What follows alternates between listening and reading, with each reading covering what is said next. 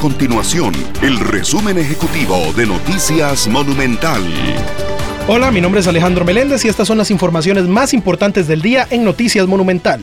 Si planea vacacionar durante esta semana, tome nota, pues el Ministerio Público brindó una serie de recomendaciones para evitar ser víctima de delitos en estos días. El primer consejo de la Fiscalía es procurar siempre estar en grupo y en caso de ir solo, asegúrese de investigar sobre el lugar que visitará y no atravesar zonas de riesgo o de alta incidencia delictiva.